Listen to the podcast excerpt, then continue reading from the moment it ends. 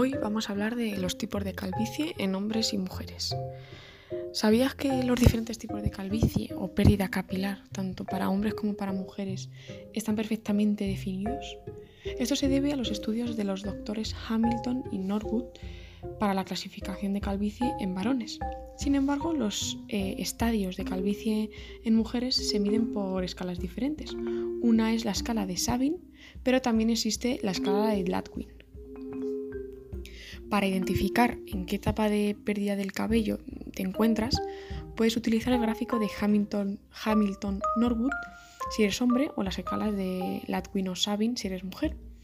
Y a continuación te explicaré la clasificación de los tipos de calvicie en casos de alopecia masculina y después abordaré los tipos de calvicie en mujeres para los casos de alopecia difusa y alopecia androgénica femenina, según la cantidad de pérdida de cabello en cada caso.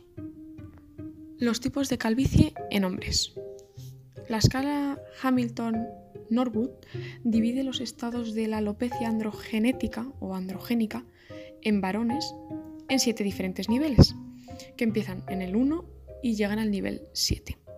Esta clasificación se desarrolló en 1951 por el doctor J. Hamilton y en 1975 el doctor Norwood modificó y mejoró esta clasificación. Según esta escala, el 80% de los varones que presentan calvicie pueden evolucionar hasta por siete etapas durante su vida. Según la naturaleza de cada uno, este proceso se puede detener en, cualquier, en cualquiera de las etapas, sin alcanzar el grado 7. La escala de Hamilton-Norwood está muy documentada a nivel científico y también con ilustraciones. En el inicio de la caída del pelo en varones, típico de alopecia androgénica eh, se inicia en la zona temporal o lo que habitualmente llamamos como entradas y también en la zona frontal. Y a continuación, pues el pelo empieza a clarear en la zona de la coronilla y finalmente la alopecia se va extendiendo por la zona superior de la cabeza. Al final casi siempre se conserva una franja de pelo que va por la nuca hasta cubrir las orejas. Y ahora voy a hablar sobre los tipos de calvicie según la escala eh, Hamilton-Norwood.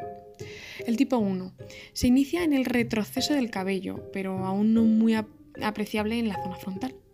El tipo 2 comienza eh, la pérdida de pelo en la zona temporal y se comienzan a apreciar las entradas.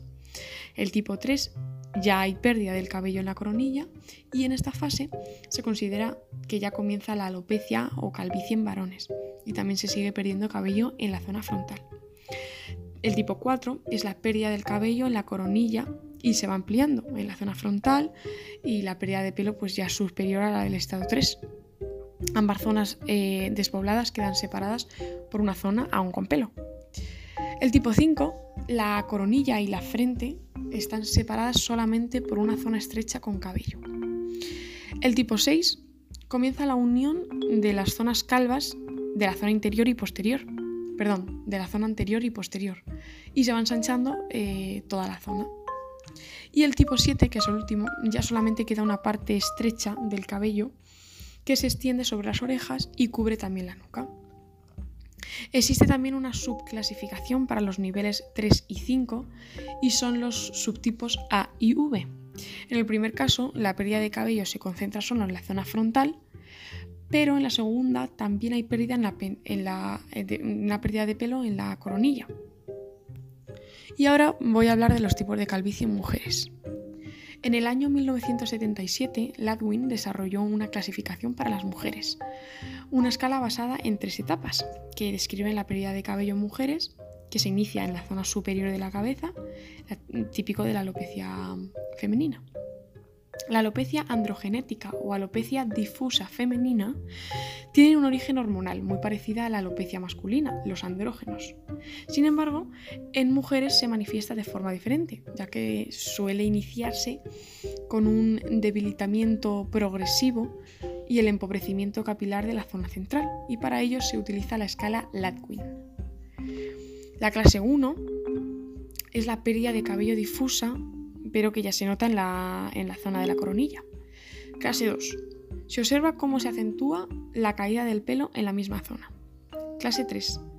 Se acentúa la pérdida de pelo en la misma zona en la que en la de la clase 1 y la 2 y además hay una pérdida visible de la línea frontotemporal. La clase 4 eh, es el avance de la pérdida y pérdida de la línea eh, frontotemporal. Y la última, que es la clase 5, pérdida de pelo en la zona superior del cuero cabelludo similar a la alopecia varonil. Las clases 3, 4 y 5 son más frecuentes a partir de la menopausia. Otra clasificación muy utilizada también en la alopecia femenina es la escala Sabin, desarrollada en 1995 por el Dr. Sabin.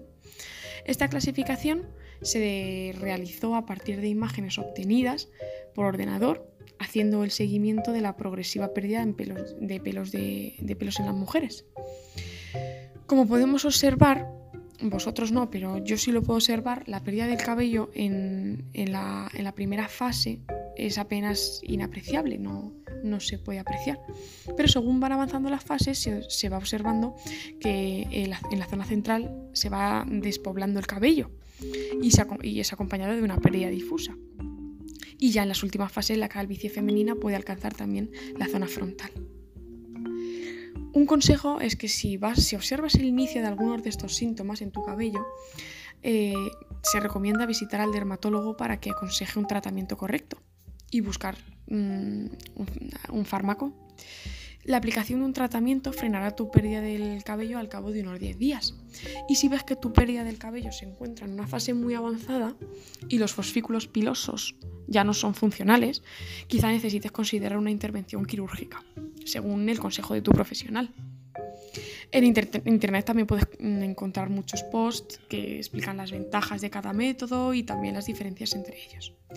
Y si ya has eh, sido intervenido con un implante capilar, hay un tratamiento diario que fortalecerá tus cabellos implantados eh, y se mm, revitalicen e inicien su crecimiento con más rapidez.